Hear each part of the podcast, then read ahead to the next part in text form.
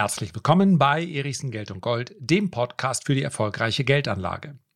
In der heutigen Folge möchte ich nicht nur erörtern, für wie wahrscheinlich ich es erachte, dass man mit chinesischen Aktien möglicherweise sogar einen Totalverlust erleidet, sondern ich möchte auch die Frage diskutieren, darf man das? Darf der langfristige Aktienanleger in einzelnen Positionen Totalverluste erleiden oder wird seine Rendite dann komplett zunichte gemacht.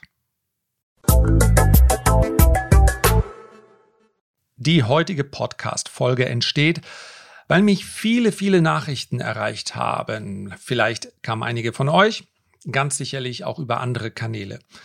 Und bei den allermeisten Nachrichten ging es um das Thema China bzw. chinesische Aktien und ETFs. Die Sorgen und Nöte sind groß und ich kann es verstehen. Wer vor vielen Jahren in chinesische Tech-Konzerne investiert hat, der sitzt immer noch auf recht üppigen Gewinnen. Die Gewinne schmilzen, aber immerhin, es sind grüne Vorzeichen. Es fühlt sich aber gänzlich anders an, wenn man vor sechs oder acht Monaten eine Tencent oder eine Alibaba oder eine JD oder auch einen China-ETF gekauft hat dann betragen die Verluste teilweise 60 Prozent und mehr. Wenn ich in den Mid- und Small-Cap-Bereich chinesischer Aktien gehe, dann sprechen wir von Verlusten von bis zu 90 Prozent. Und da stellt sich zwangsläufig die Frage, darf ich, obwohl ich vielleicht langfristig von China bzw. der chinesischen Wirtschaft, von dem Investmentthema China überzeugt bin, darf ich die Aktien im Depot behalten? Kann ich mir theoretisch sogar einen Totalverlust erlauben? Das wird ein ganz, ganz wesentlicher Teil der heutigen Folge. Kurz möchte ich aber vorab nochmal auf die fundamentalen Hintergründe eingehen und dazu schon mal gleich den Hinweis mit auf den Weg geben. In der vergangenen Woche habe ich auf dem Erichsen-Kanal über die fundamentalen Hintergründe dieses Themas gesprochen. Vier große Faktoren, um die es geht. Vier Faktoren, die die China-Aktien in den nächsten Monaten und Jahren ganz wesentlich beeinflussen werden. Ja, also schau dir das Video auf dem Erichsen-Kanal gerne nochmal an. In der Woche davor gab es in der technischen Analyse die wesentlichen Unterstützungen und Widerstände für China-Aktien. Also ich habe mir da die Tencent, JD und Alibaba angesehen im Tradermacher-Kanal. In Kurzform.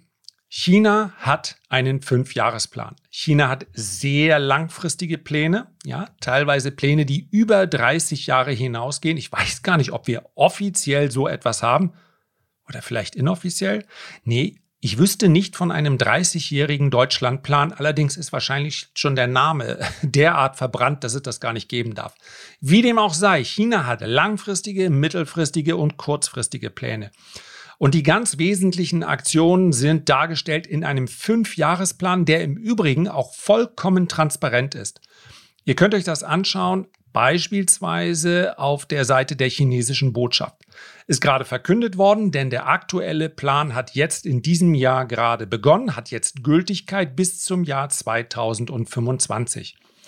Da sind viele, viele Unterpunkte besprochen, aber es geht um einen großen Punkt.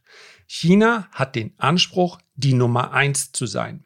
Auf praktisch jedem Gebiet, zumindest aber auf wirtschaftlicher Ebene und auch auf technologischer Ebene. In diesem Plan, auch das ist nachvollziehbar, weniger ausführlich besprochen ist, dass China vermutlich auch den Anspruch hat, die militärische Nummer eins auf diesem Planeten zu sein. Und ganz ehrlich, der Begriff Weltherrschaft ist derart vorbelastet, dass ich ihn jetzt gerne mal außen vor lassen möchte. Aber eigentlich geht es darum. Ja? Bei Weltherrschaft schwingt sofort immer ein Gedanke der Unterdrückung äh, mit. Es schwingt ein Gedanke der territorialen Überhand mit. Aber wie ich es an anderer Stelle schon mal erläutert habe, ein möglichst großes Territorium zu haben, ist heute gar nicht mehr das, was dich zur Nummer eins auf diesem Planeten gemacht hat. Wir erinnern uns, wie das British Empire, also das äh, Königreich Großbritannien, doch erhebliche Pro Probleme hatte, zumindest zum Ende seiner Existenz hin, dieses riesige Territorium, ein Viertel der Landmassen auf diesem Planeten in irgendeiner Art und Weise zu kontrollieren. Also, es geht dabei nicht so sehr um den territorialen Gedanken, zumal China selbst ja Fläche genug hat. Wirtschaftlich und technologisch die Nummer eins. Denn eins darf man dabei auch nicht aus den Augen verlieren. Dort war China schon mal.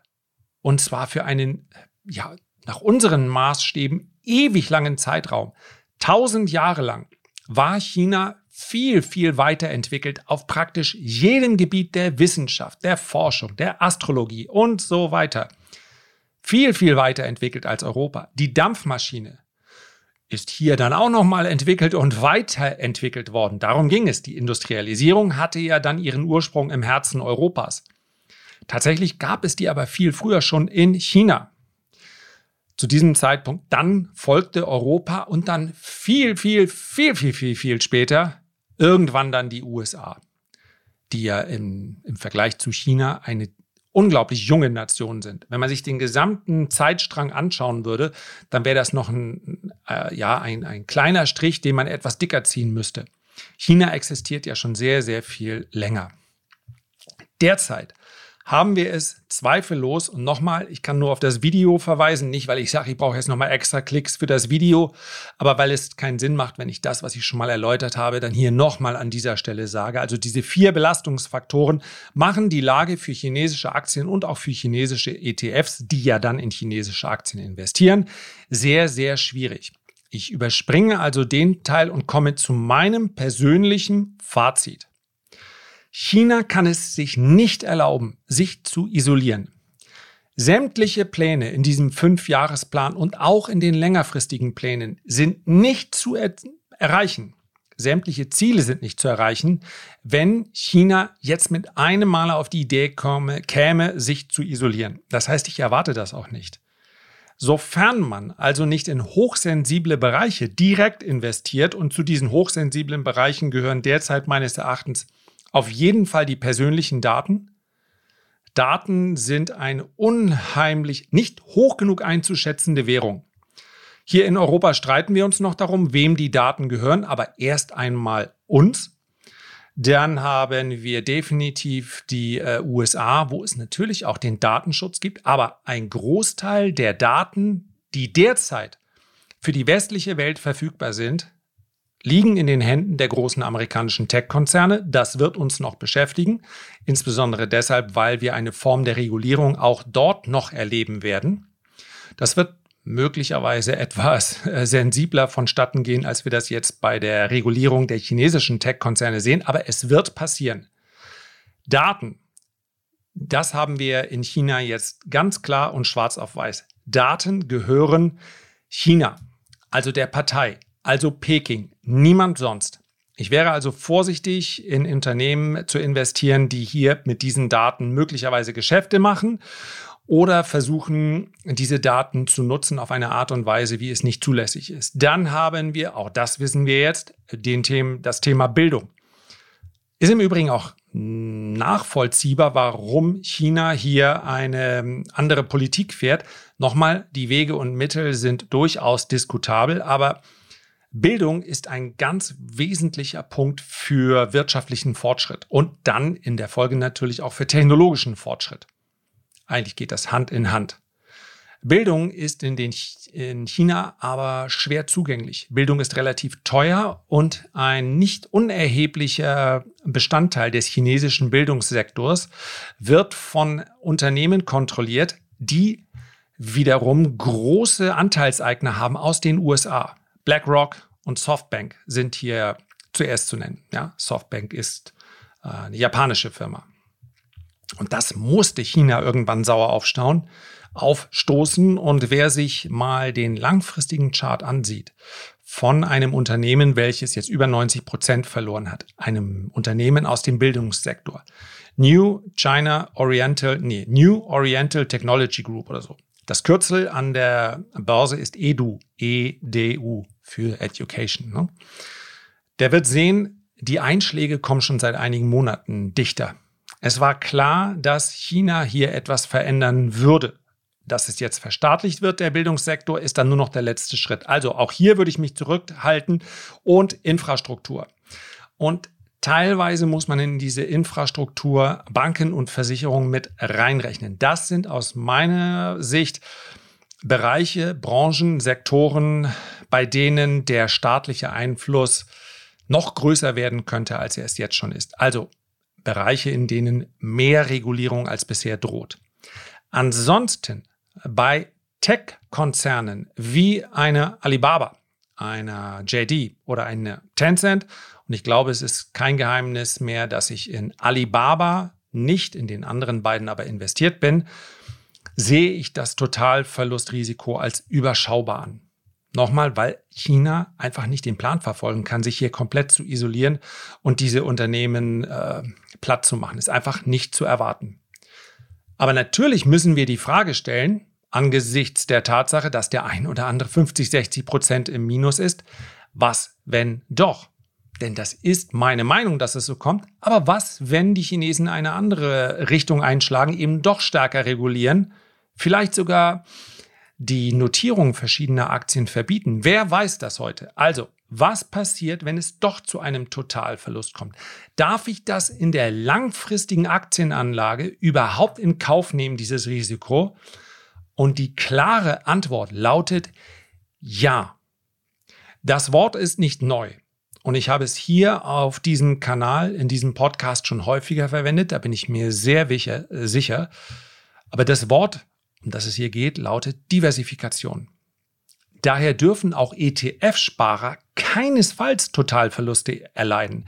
Denn in der Regel kaufen ETF-Sparer ja nur zwei bis drei ETFs und das reicht, weil sie damit dann ausreichend diversifiziert sind. Daher Vorsicht vor sogenannten Spezial-ETFs oder Branchen-ETFs. Wenn ich jetzt als langfristige Anlage hätte ich habe einen USA-ETF oder wir nehmen einen auf den MSCI World. Und da ist die USA mit Abstand am größten vertreten in der Gewichtung und China nicht. Und ich nehme dazu einen chinesischen Spezial-ETFs auf China, Tech-Aktien.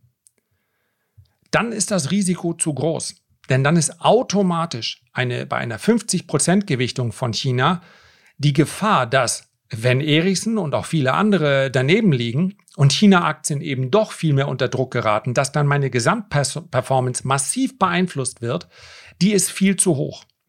Deswegen bin ich kein ganz großer Freund in der langfristigen Anlage, ganz, ganz wichtig, hier auf Branchen-ETFs zu setzen. Das gilt im Übrigen nicht nur für China-ETFs, das gilt auch für ETFs, die sich auf Wasserstoff oder auf neue Energien, auf grüne Energien, auf Weltraum, auf was auch immer konzentrieren. Langfristige ETF-Sparer brauchen Diversifikation. Und daher sind Branchen-ETFs eher etwas für die mittelfristige Anlage, für eine Spekulation. Denn wenn der ETF-Sparer im Durchschnitt eine Rendite von 6% erwarten darf, ja, das ist so die Gesamtrendite des Marktes, dann ist es eine ziemlich leichte Rechnung. Wir nehmen also an, 50.000 Euro. Und ich weiß, die meisten beginnen nicht mit 50.000 Euro, sondern sparen wiederkehrend. Aber für diese Rechnung, um es klar zu machen, was passiert, wenn ich hier einen Totalverlust erleide, ist es einfacher. Wir nehmen also an, ich lege 50.000 Euro in ETFs für 30 Jahre an und erhalte dort 6% Rendite. Dann macht das nach 30 Jahren eine Summe von rund 287.000. Wenn jetzt einer meiner drei ETFs ist nämlich so schön einfach zu rechnen. Einer meiner drei ETFs, in die ich da investiert habe, ein Totalverlust wäre, einen Totalverlust erleidet, dann habe ich ein Drittel weniger Rendite. Ganz einfach. Dann sind das nur noch 4%. Und wenn ich 50.000 für 30 Jahre anlege und ich erhalte 4%, dann sind das nur noch in Anführungszeichen 162.000. Das ist fast die Hälfte weniger. Ja? Bei 6% waren es 287.000, bei 4% sind 162.000. Der Zinseszinseffekt, der macht sich dann natürlich bemerkbar und ja, korrekterweise müsste man dann auch noch bestimmen, ja, wann geht der ETF denn pleite? Aber 6% oder 4% ist halt ein Riesenunterschied. Vorsicht also vor Branchen-ETFs, mit denen zumindest theoretisch, und hier sollte man durchaus Murphy's Law oben drüber schreiben, in denen theoretisch auch etwas schiefgehen kann. Insbesondere bei Branchen-ETFs, wo der Einfluss der Politik sehr, sehr hoch ist. Denn die ist wie eine Hydra. Wir wissen nicht, ob die Hydra uns morgen ihr lachendes Gesicht zeigt oder doch eher ihr grimmiges Gesicht. Grimmig ist auch so ein Wort aus den 80ern, oder? Wie dem auch sei. Was ist bei den Anlegern in Einzelaktien? Da ist es natürlich pauschal mit irgendeinem Rechenbeispiel noch viel schwieriger. Aber auch beim Investment in Einzelaktien darf es, dürfen in Anführungszeichen, besser ist, wenn nicht, aber wir rechnen ja hier mit dem Schlimmsten, darf es einen Totalverlust geben, wenn ich anständig diversifiziert bin in meinem Portfolio. Logisch, wenn ich in zwei Einzelaktien investiere und eine davon geht pleite, nicht so gut für meine Rendite. Jetzt nehmen wir aber mal Rendite, wo wir das Wort schon so häufig verwendet haben, und packen Spezialisten hinten dran. Im Zukunftsdepot der Renditespezialisten haben wir 20 Werte. Zwei davon sind China-Aktien. Dann haben wir noch einen ETF, der teilweise mit der Entwicklung von China-Aktien korreliert. Wir nehmen jetzt mal an, und da bin ich schon ziemlich pessimistisch, denke ich, dass beide Werte zu einem Totalverlust führen. Und wir nehmen des Weiteren an, konservativ, derzeit stehen wir besser da, so viel darf ich sagen, 9% Rendite. Also etwas mehr Rendite als bei der ETF-Anlage. Schließlich muss der Anleger in Einzelaktien auch höhere Risiken in Kauf nehmen und er muss sich insbesondere auch viel mehr Arbeit machen. Jetzt nehmen wir also an, er schafft es, 9% Rendite 30 Jahre lang zu erwirtschaften auf den Einstand, damit wir es vergleichen können, von 50.000 Euro dann hätte er nach 30 Jahren eine stolze Summe von 663.000 Euro. Jetzt nehmen wir wieder an, von den 20 Werten kämen nur 18 ins Ziel. Zwei Werte müssten als Totalverlust auch ausgebucht werden. Ja, dann ist dementsprechend die Rendite des gesamten Depots nicht mehr 9% hoch, sondern nur noch 8,1%. Und das macht dann nach 30 Jahren 50.000 Anfangskapital eine Summe von 517.000 Euro. Also auch dort macht es sich natürlich bemerkbar, wenn ein Zehntel der Werte in den Totalverlust rutscht. Aber es ist noch immer zu verkraften und die Gesamtrendite erlaubt dann weiterhin zu sagen, jawohl, ich investiere in Einzelaktien, obwohl ich dieses Risiko des Totalverlustes habe. Und das kann selbstverständlich auch mal bei Aktien auftreten oder bei Unternehmen, bei denen man es überhaupt nicht erwartet hat. Ich erinnere an einige große Industrieunternehmen aus den USA, die quasi über Nacht mit enormen Anlegerklagen oder auch Klagen der amerikanischen Staatsanwaltschaft, also wenn ich da überlege, der Asbestskandal und so weiter, da war praktisch von heute auf morgen der Ofen aus. Ich kann dieses Risiko nicht gänzlich ausschließen, aber wichtig für diese Betrachtung ist natürlich, dass der langfristige Aktiensparer auf bewiesene, auf erwiesene Qualität setzt. Und ich kann es nicht häufig genug wiederholen. Ein Qualitätsmerkmal im Bereich der Aktienanlage sind Cashflows. Das Risiko eines Totalverlustes ist bei spekulativen Werten, die irgendwann einmal in dem Bereich kommen, dass sie Geld gewinnen. Also bei Unternehmen, die sehr aussichtsreich erscheinen, Wasserstoff, neue Energien, neue Technologien und, und, und, Pharmawerte. Ich habe praktisch alle Verluste, die ich im privaten Bereich, Totalverluste, die ich erlitten habe, waren Pharmaaktien. Warum? Weil man in Pharma in einem frühen Stadium eigentlich nur hopp oder top investieren kann. Die haben oft ein, zwei, drei große Wirkstoffe oder Medikamente, an denen sie arbeiten. Wenn es gut geht, Jackpot. Wenn nicht, Ende aus Feierabend. Wenn ich ein Depot voll mit Zukunftswerten haben, habe, Zukunftswerte in dem Sinne, irgendwann werden sie wahrscheinlich mal Geld verdienen. Und wir sind auch gerade in einer Börsenphase, in der einige Branchen diese wahrscheinlich mal Geld verdienen werden, richtig hohe Bewertungen zugestanden werden. Vielleicht auch berechtigt. Aber wenn ich mein Depot damit volllade, dann ist die Wahrscheinlichkeit von Totalverlusten ungleich viel höher, als wenn ich auf Unternehmen setze, die heute schon Geld verdienen, die heute auch Geld zurücklegen können für Zeiten, in denen es mal schlechter läuft. Und deswegen ist das einfach eine, eine Grundregel.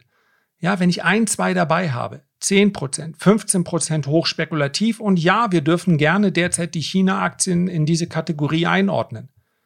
Aber eben nicht 50 oder 60% hochspekulativ.